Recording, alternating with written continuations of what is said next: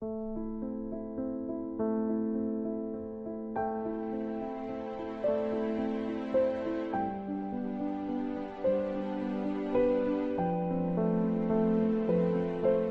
家好，我们是读书郎，我是既然，我是燕山。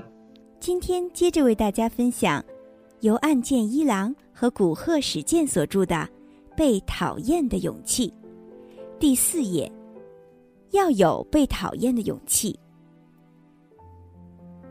青年想，差点就被骗了。第二周，青年愤然叩响了哲人的门。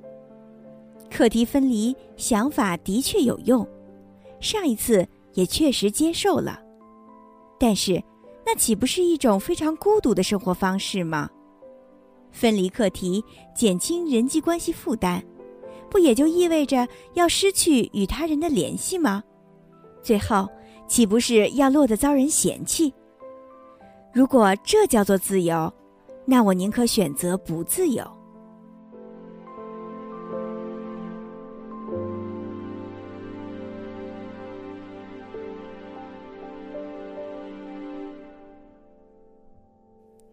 个体心理学和整体论。哲人看着一脸怒气的青年说道：“哎，你好像不高兴啊。关于课题分离还有自由，那之后我又独自冷静的想了想。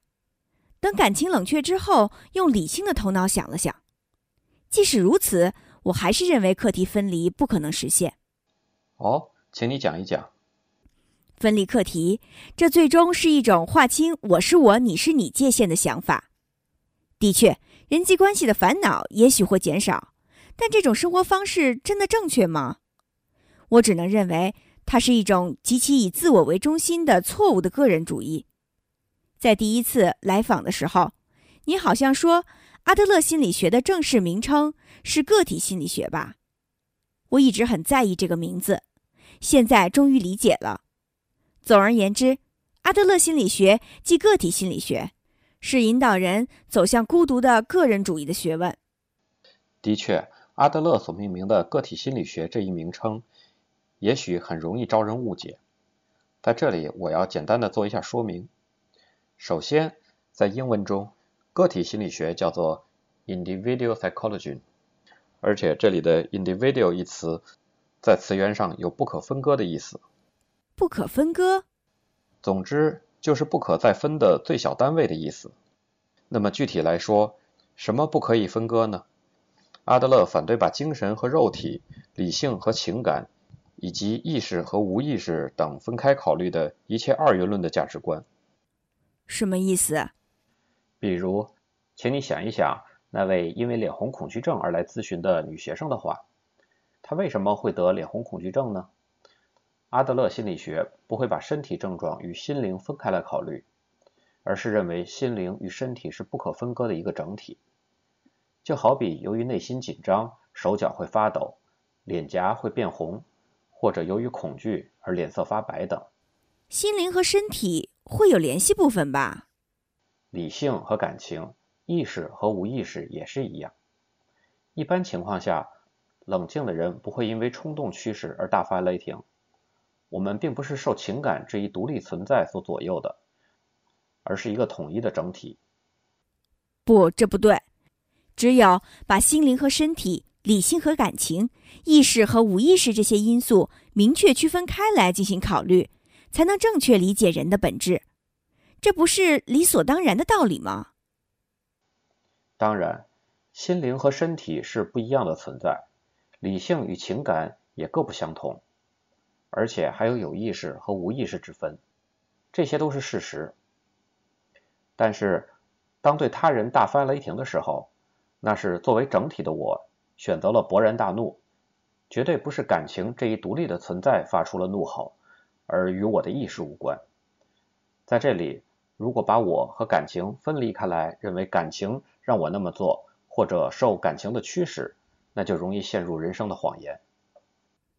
您是说我对服务员发火那件事儿吧？是的，像这样把人看作不可分割的存在和作为整体的我来考虑的方法叫整体论。那倒是可以，但是先生，我并不想听您空谈个人的意义。如果彻底探讨阿德勒心理学，会发现他最终将把人导向“我是我，你是你的”孤立境地，也就是我不干涉你，你也别干涉我，彼此都任性的活着。请您坦白的分析一下这一点。明白了，关于一切烦恼皆源于人际关系这一阿德勒心理学的基本思想，你已经理解了吧？是的，作为解决这种烦恼的手段，出现了人际关系方面的不干涉，即课题分离这一观点。我上次应该说过这样的话：要想缔结良好的人际关系，需要保持一定的距离，太过亲密就无法正面对话，但是距离也不可以太远。课题分离不是为了疏远他人，而是为了解开错综复杂的人际关系之线。解开线？是的，你现在是把自己的线和他人的线乱糟糟的缠在一起看世界，红、蓝、绿、黄，一切颜色都混杂在一起，这种状态叫缠绕，而不是联系。那么，先生又是如何看待联系的呢？上一次。作为解决人际关系烦恼的处方，我谈到了课题分离。但是人际关系并不止于课题分离，相反，分离课题是人际关系的出发点。今天我们来深入探讨一下阿德勒心理学是如何看待整个人际关系的，以及我们应该与他人缔结什么样的人际关系。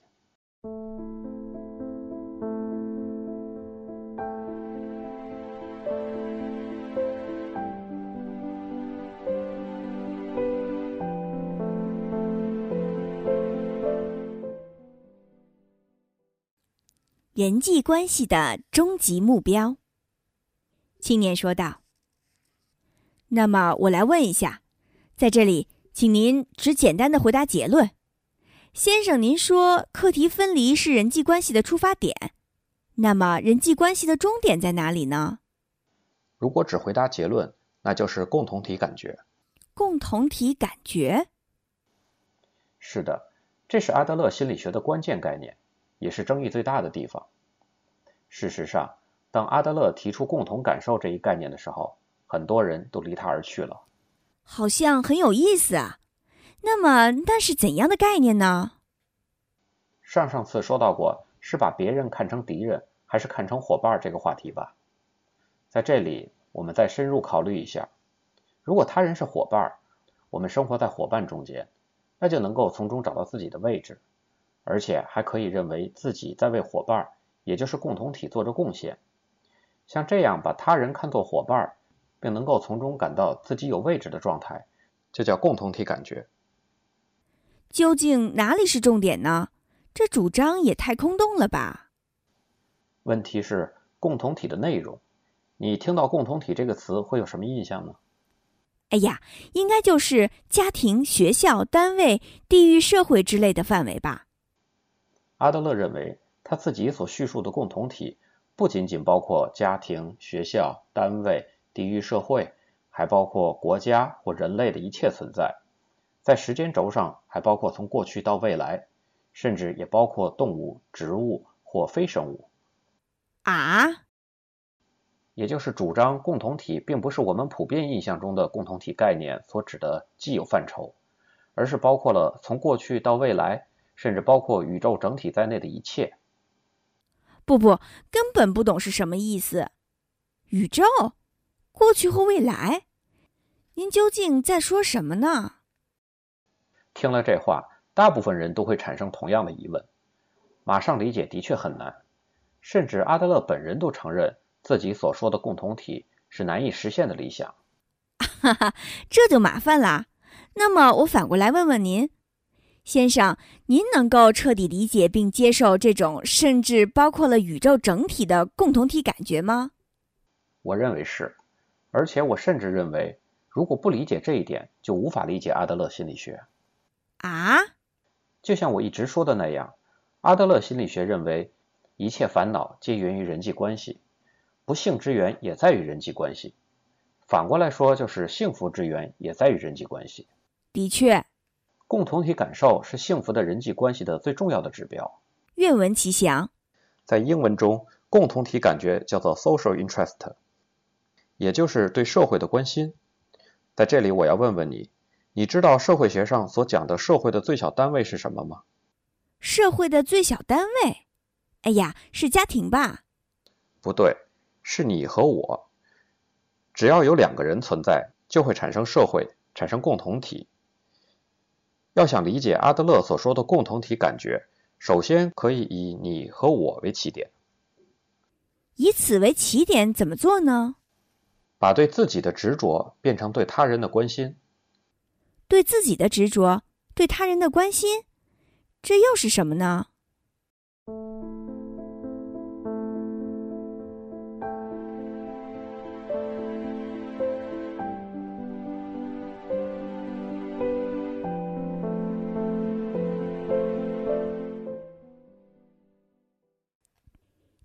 寻求认可，反而是自我为中心吗？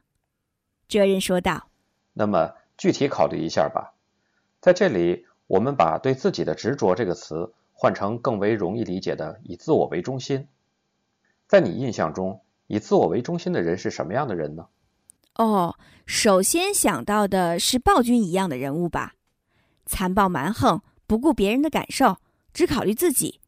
认为整个世界都要围着自己转，像专制君主一样横行霸道，对周围的人来说是非常麻烦的人物。莎士比亚戏剧中的李尔王就是典型的暴君类型。的确如此。另一方面，虽然不是暴君，但却破坏集团和谐的人物，也可以说是以自我为中心，不参加集体活动，喜欢单独行动，即使迟到或者爽约也毫不反省。用一句话形容，就是自私任性的人。的确，对以自我为中心的人物的一般印象都是这样的。但是还必须要再加上一种类型，实际上不能进行课题分离。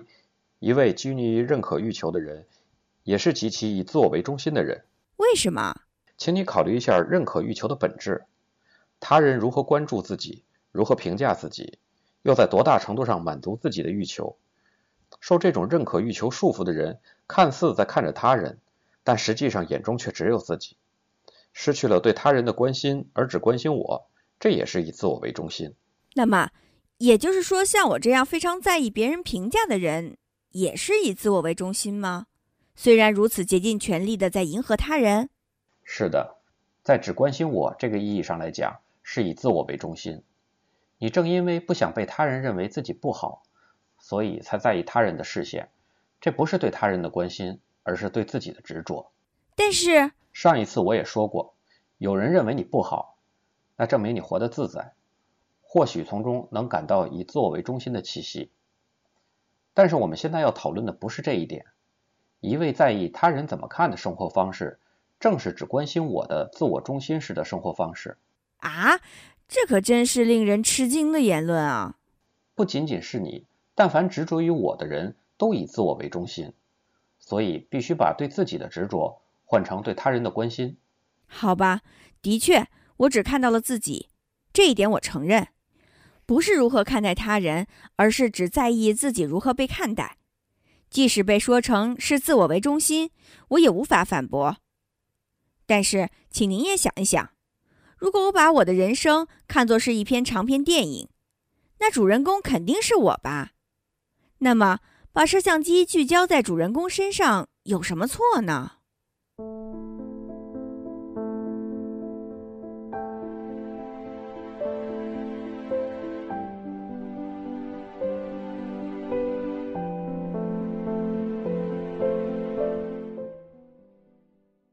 你不是世界的中心，只是世界地图的中心。”哲人说道。“请按顺序想一想。”我们首先是作为共同体的一员，从属于共同体，能够感觉到在共同体中有自己的位置，并能够体会到可以在这里，也就是拥有归属感。这是人的基本欲求，例如学业、工作、交友，还有恋爱和结婚等，这一切都与寻求归属感紧密相连。你不认为是这样吗？啊，是的，是的，深有同感。而且，自己人生的主人公是我，这个认识并没有问题，但是。这并不意味着我君临于世界的中心，我是自己人生的主人，同时也是共同体的一员，是整体的一部分。整体的一部分。只关心自己的人，往往认为自己位于世界的中心。对于这样的人来说，他人只是为我服务的人。他们甚至会认为，大家都应该为我服务，应该优先考虑我的心情。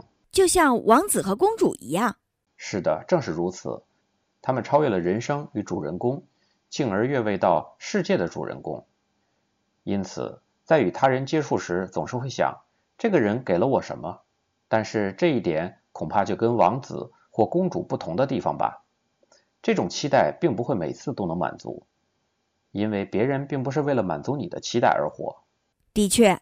因此，当期待落空的时候，他们往往会大失所望，并感受到了极大的侮辱，而且还会非常愤慨，产生诸如“那个人什么也没有为我做”。那个人辜负了我的期望，或者那个人不再是朋友而是敌人之类的想法。抱着自己位于世界中心这种信念的人，很快就会失去朋友。这就奇怪了，先生，您自己不也说了吗？我们生活在主观的世界中，只要世界是主观的空间，那么位于其中心的就肯定是我，这一点毫无挪移。也许你在说“世界”这个词的时候，往往会想起世界地图之类的东西吧。世界地图什么意思？例如，在法国使用的世界地图上，美洲大陆位于左端，右端则是亚洲。被绘制在世界中心的是欧洲，是法国。另一方面，如果是中国使用的世界地图，那么中国就会被绘制在中心位置，美洲大陆在右端，欧洲在左端。也许法国人在看到中国版的世界地图时，会产生一种难以名状的不协调感。认为自己被非常不当的赶到了边缘，仿佛世界被任意切割了一样。是的，肯定会那样。但是在地球仪上看世界又是怎么样的呢？如果是地球仪，既可以把法国看作中心，也可以把中国看作中心，还可以把巴西看作中心，一切地方都是中心。同时，一切地方又都不是中心。根据看的人所处的位置或角度，可以产生无数个中心。这就是地球仪。嗯，的确如此。刚才所说的，你并不是世界的中心，也是一样。你是共同体的一部分，而不是中心。我并不是世界的中心，世界不是被切割成平面的地图，而是像地球仪一样的球体呀。哎呀，作为大道理，大体能明白，但为什么一定要特别意识到不是世界的中心呢？这应该再回到最初的话题上，我们都在寻求可以在这里的归属感，但是阿德勒心理学认为。归属感并不是仅仅靠在那里就可以得到的，它必须靠积极的参与到共同体中才能够得到。积极的参与，具体是什么意思呢？就是直面人生课题，也就是不回避工作、交友、爱之类的人际关系课题，要积极主动的去面对。如果你认为自己就是世界的中心，那就丝毫不会主动的融入共同体，因为一切他人都是为我服务的。根本没必要由自己采取行动。但是，无论是你还是我，我们都不是世界的中心，必须用自己的脚主动迈出一步去面对人际关系课题，不是考虑这个人会给我什么，而是要必须考虑一下我能给这个人什么。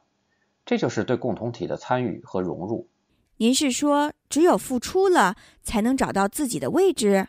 是的，归属感不是生来就有的东西。是要靠自己的手去获得。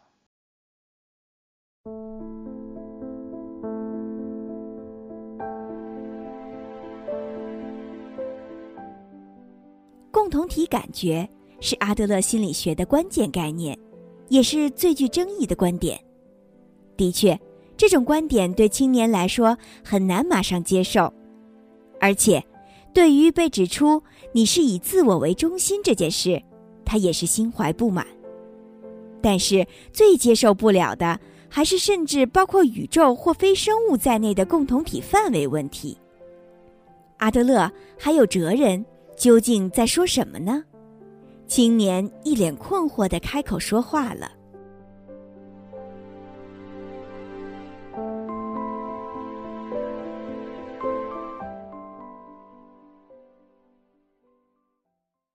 在更广阔的天地。”寻找自己的位置。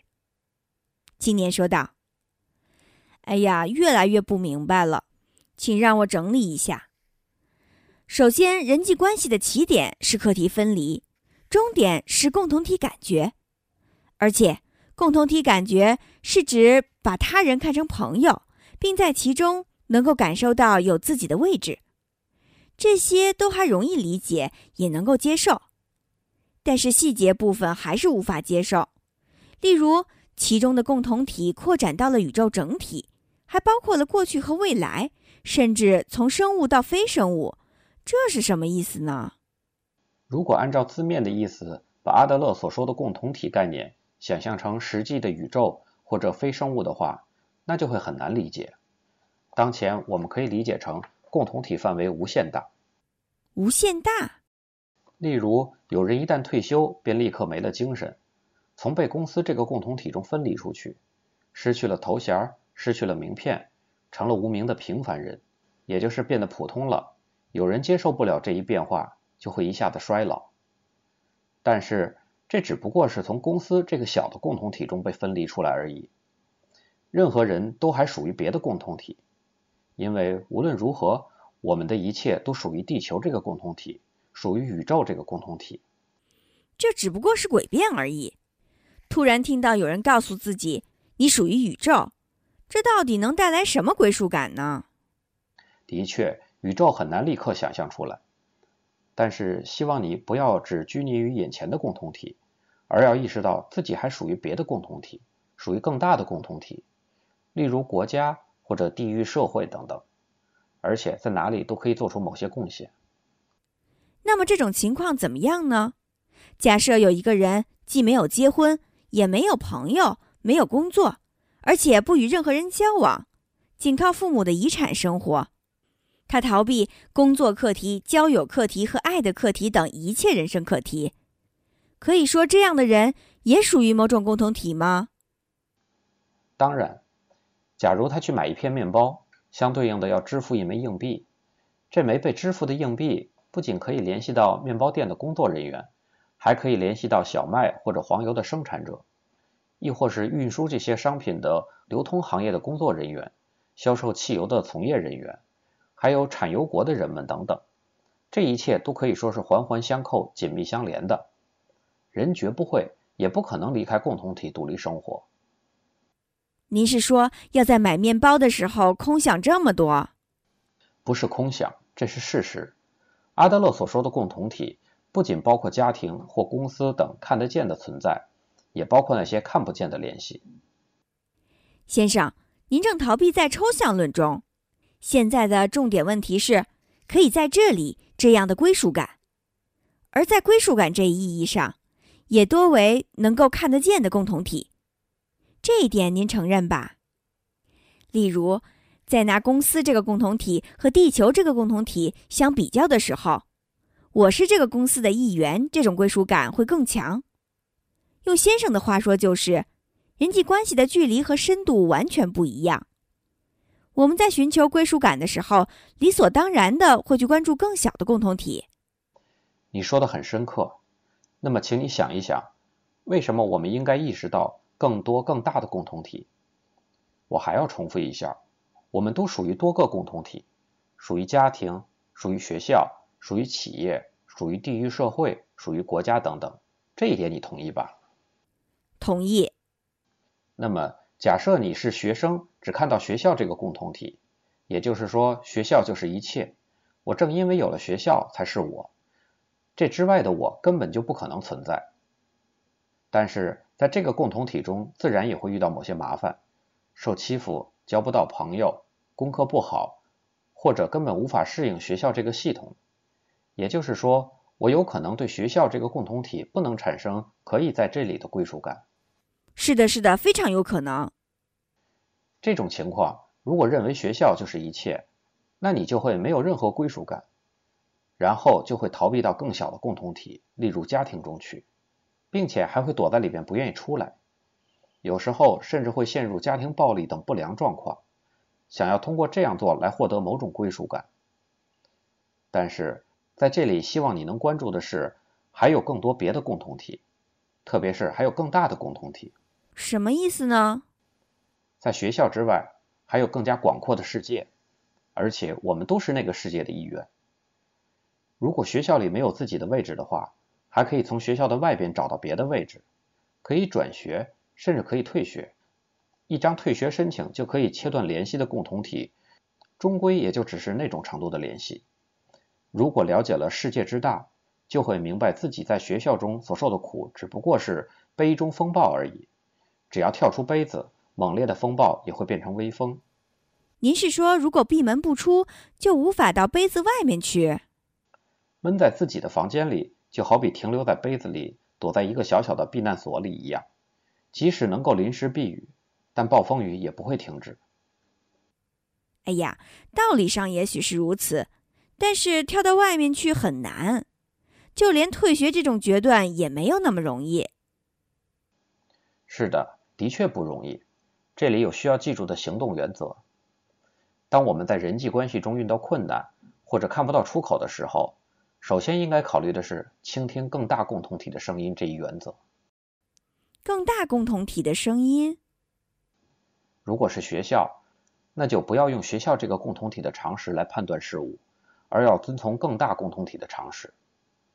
假设在你的学校，教师是绝对的权力主导者，但这种权力或权威。只是通用于学校这个小的共同体的一种常识，其他什么都不是。如果按照人的社会这个共同体来考虑的话，你和教师都是平等的人。如果被提出不合理的要求，那就可以正面拒绝他。但是与眼前的老师唱反调，应该相当困难吧？不，这也可以拿你和我的关系来进行说明。如果是因为你的反对就能崩塌的关系。那么这种关系从一开始就没必要缔结，由自己主动舍弃也无所谓。活在害怕关系破裂的恐惧之中，那是为他人而活的一种不自由的生活方式。您是说，既要拥有共同体的感觉，又要选择自由？当然，没必要执着于眼前的小共同体，更多其他的你和我，更多其他的大家，更多大的共同体一定存在。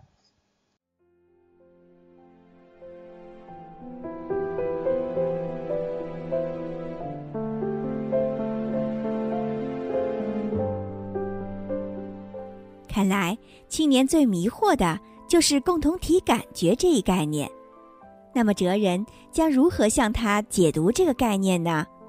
我们在下一小节中继续分享第四页，要有被讨厌的勇气。精彩内容敬请关注。我是既然，我是燕山，我们是读书郎。谢谢收听，再见。